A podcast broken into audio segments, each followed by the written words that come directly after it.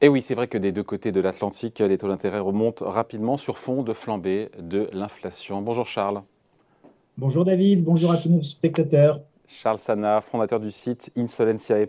Cette fin de l'argent pas cher, c'est l'objet de cette vidéo aujourd'hui. Euh, c'est quand même un changement d'époque, pardon. On a connu 40 ans de baisse continue des taux d'intérêt.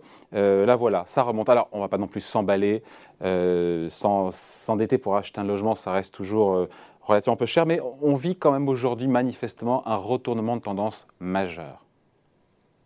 Ne nous emballons pas, David. Vous savez, non, mais vous avez raison. Non, disons que on, c'est pas tant que nous vivions pour le moment un changement d'époque majeur sur les taux d'intérêt, nous vivons un changement d'époque majeur sur l'inflation.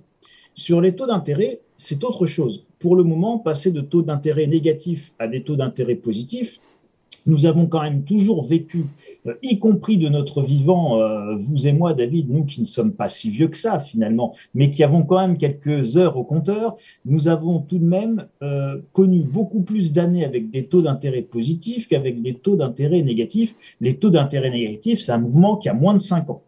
D'accord? Donc, à l'échelle, à l'échelle économique et même à l'échelle de, de nos aires économiques à nous, les taux négatifs sont un, un accident de, l'histoire euh, de l'histoire des taux d'intérêt, euh, qui est un accident extrêmement récent, et on ne peut pas dire que euh, l'ère des taux d'intérêt négatifs ait été une, ère ou, une période structurelle et de très longue durée. Il fallait lutter contre la déflation, contre les risques de déflation. Nous avons lutté contre les risques de déflation. Nous avons tellement lutté contre les risques de déflation qu'aujourd'hui, eh bien évidemment, on rentre dans une ère d'inflation. Et ça, cette ère d'inflation, elle est, euh, elle est réelle et il est là le changement de paradigme. Le changement de paradigme et le changement d'air, il n'est pas encore pour le moment sur les taux d'intérêt. La Fed, on y reviendra peut-être, a annoncé son objectif de taux d'intérêt et la Fed augmente ses taux d'intérêt pour, je cite, euh, tout de suite lutter de manière très énergique contre ce retour de l'inflation.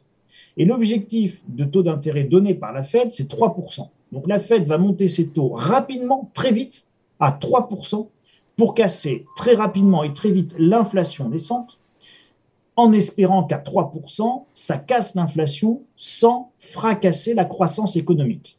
Et donc, casser l'inflation sans faire tomber le monde en récession. Voilà quel est l'objectif de la Fed, avec un taux d'intérêt à 3%. Pourquoi les, les marchés montent? Les marchés montent aujourd'hui en saluant, euh, comme vous disiez, la politique de la Fed et les annonces de la Fed, parce que la Fed ne vous a pas annoncé des taux à 10%. La Fed vous a annoncé des taux à 3%. Des taux à 3% par rapport à une inflation qui a 8,5 aux États-Unis aujourd'hui, au moment où nous parlons. Alors, 8,5 moins 3% de taux d'intérêt, ça veut dire qu'en réalité, les taux d'intérêt réels, et j'insiste sur cette notion de taux d'intérêt réel, sont toujours négatifs. Et même peut-être encore plus négatif qu'il y a un an. Et même encore plus négatif qu'il y a un an, bien vu, exactement David, c'était ça qu'il fallait souligner, c'est même plus négatif qu'il y a un an. En quoi c'est bon, pardon, je pense à ceux, ceux qui nous regardent, qui ne comprennent pas, en quoi des taux d'intérêt négatifs, donc taux nominaux défalqués de l'inflation, en quoi des taux d'intérêt réels négatifs, c'est bon pour l'économie?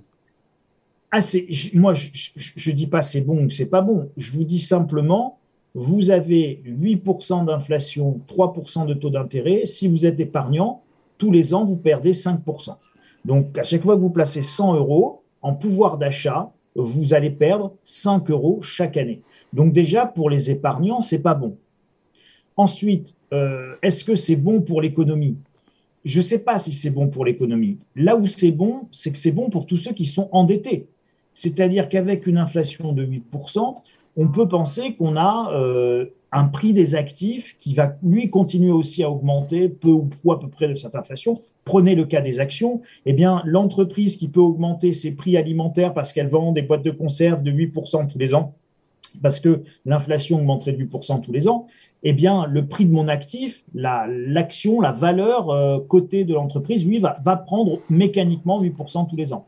Euh, c'est un intérêt euh, pour ceux qui donc détiennent les actifs et c'est un intérêt également pour ceux qui sont endettés, surtout s'ils sont endettés à taux fixe et que le prix des actifs continue à augmenter. Je pense par exemple aux actifs immobiliers aux États-Unis. Vous savez que si, donc aux États-Unis, par contre, on emprunte à taux variable, Et donc, c'est ce qui avait créé la crise des subprimes il y a quelques années, quasiment dix ans maintenant aujourd'hui, plus de dix ans aujourd'hui.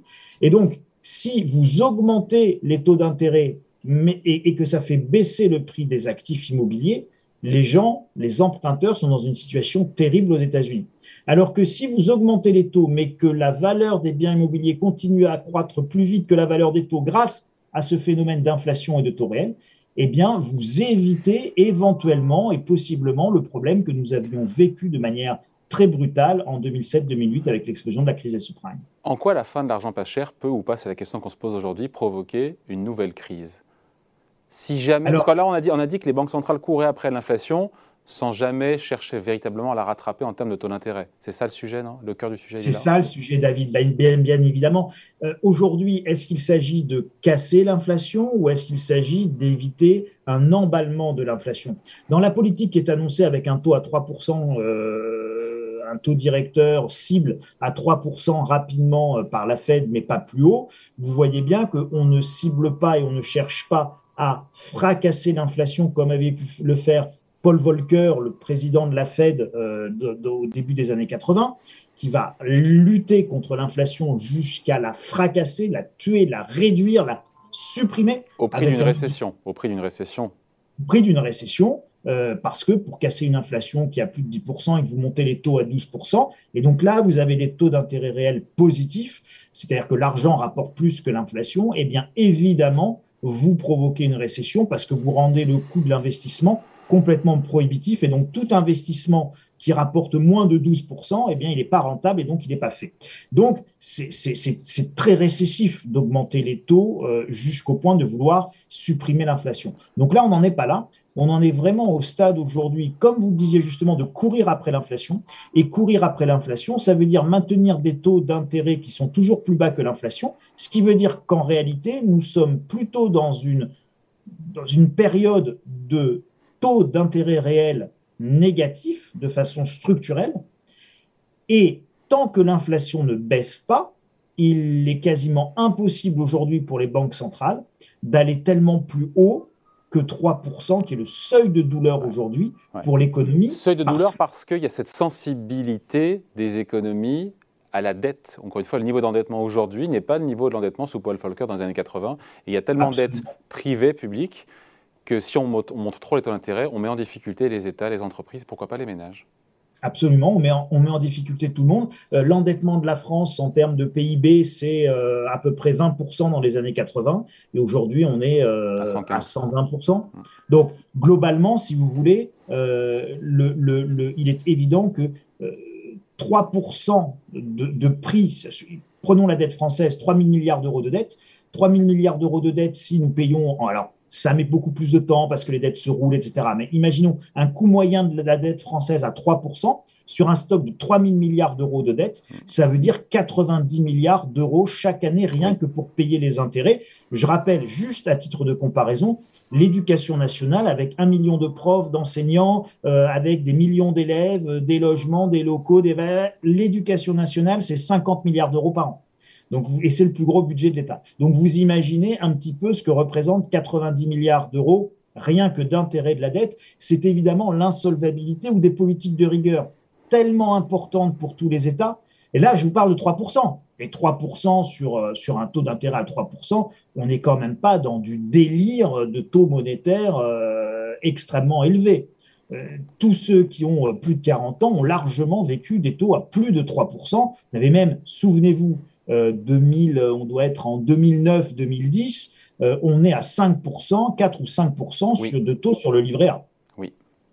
Donc au final, on se dit quoi? Il y a 10 ans. C'était il y a 10 ans. Oui. C'était pas à l'époque, c'était pas voilà. Mais juste euh, pour finir, on se dit quoi? La conclusion de tout ce qu'on s'est dit là, Charles, c'est que c'est la fin de l'argent gratuit, c'est la fin de l'argent pas cher. Mais pour autant, même s'il y a de l'inflation, les banques centrales vont pas chercher, encore une fois, à tuer la bête immonde. Et donc, on restera en taux réel négatif. Et finalement, ce n'est pas une mauvaise nouvelle. Pardon, je résume ça de manière un peu. Euh, Alors, je vais vous donner ma, véritable analyse, ma véritable opinion là-dessus. C'est que je pense que ce n'est pas du tout la fin de l'argent pas cher, parce que je pense qu'on ne peut plus sortir de l'ère de l'argent pas cher. Et donc, nous rentrons simplement dans une ère où l'argent pas cher euh, se voit à travers l'inflation et que tout l'enjeu aujourd'hui est d'éviter un emballement de l'inflation. Et c'est là où les choses vont devenir extrêmement compliquées. Et je voulais juste euh, inviter tous nos spectateurs à réfléchir là-dessus. Les taux d'intérêt, c'est bien, mais en, en, vérité, le véritable sujet, c'est l'inflation. Et à partir de quand l'inflation va s'emballer et quand est-ce que l'inflation s'emballe? Pour que l'inflation s'emballe, il faut que vous ayez euh, plusieurs éléments réunis. Il faut que vous ayez un, élément monétaire, c'est-à-dire que l'élément monétaire, se, il se révèle dans les taux de change. Et donc, notamment, l'euro baissant beaucoup par rapport au dollar, ça entretient notre inflation, notamment via les prix énergétiques et les prix de nos importations. Tout ce que nous achetons est de plus en plus cher, donc ça entretient l'inflation parce que notre monnaie baisse. Deuxième élément, ce sont les anticipations. Quand est-ce que l'inflation s'emballe? L'inflation, elle s'emballe quand tous les Charles et quand toutes les David de France se disent que demain, ce que je peux acheter aujourd'hui sera beaucoup plus cher. Et donc, je vais préférer l'acheter aujourd'hui et ne pas attendre demain. Et si nous le faisons tous au même moment, nous augmentons la demande et donc nous augmentons les prix et nous créons les pénuries. Donc nos anticipations d'inflation entretiennent et accélèrent l'inflation. C'est le phénomène que vous avez actuellement en Turquie, 70% d'inflation, avec une inflation qui s'emballe complètement et qui en un an s'est complètement emballée. On est passé de 10% d'inflation, globalement ce que nous avons nous ici aujourd'hui, à 70% d'inflation. Et, et, vous n'avez pas de sanctions économiques contre la Turquie comme vous en avez eu contre le rouble russe. Donc vous avez tous ces éléments-là aujourd'hui, vous les retrouvez dans notre situation économique. Donc il va être extrêmement difficile pour les banques centrales aujourd'hui de maintenir le dentifrice de l'inflation dans le tube.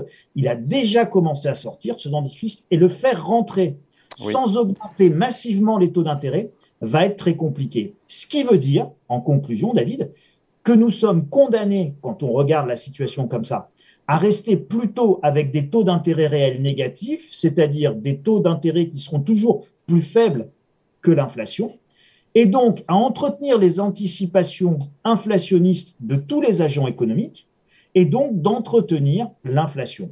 Pour le moment, la Banque centrale américaine essaye juste de gagner du temps par un artifice de communication en disant je j'ai encore la situation bien en main, je sais ce que je fais et je ne me ferai pas déborder par l'inflation. Je ne suis pas sûr que les banques centrales réussissent. Bon, ça, l'avenir nous le dira, et le pire n'est jamais certain. Merci beaucoup, analyse signée Charles Sana, fondateur du site Insolencia. Merci Charles, salut. Merci David, à bientôt.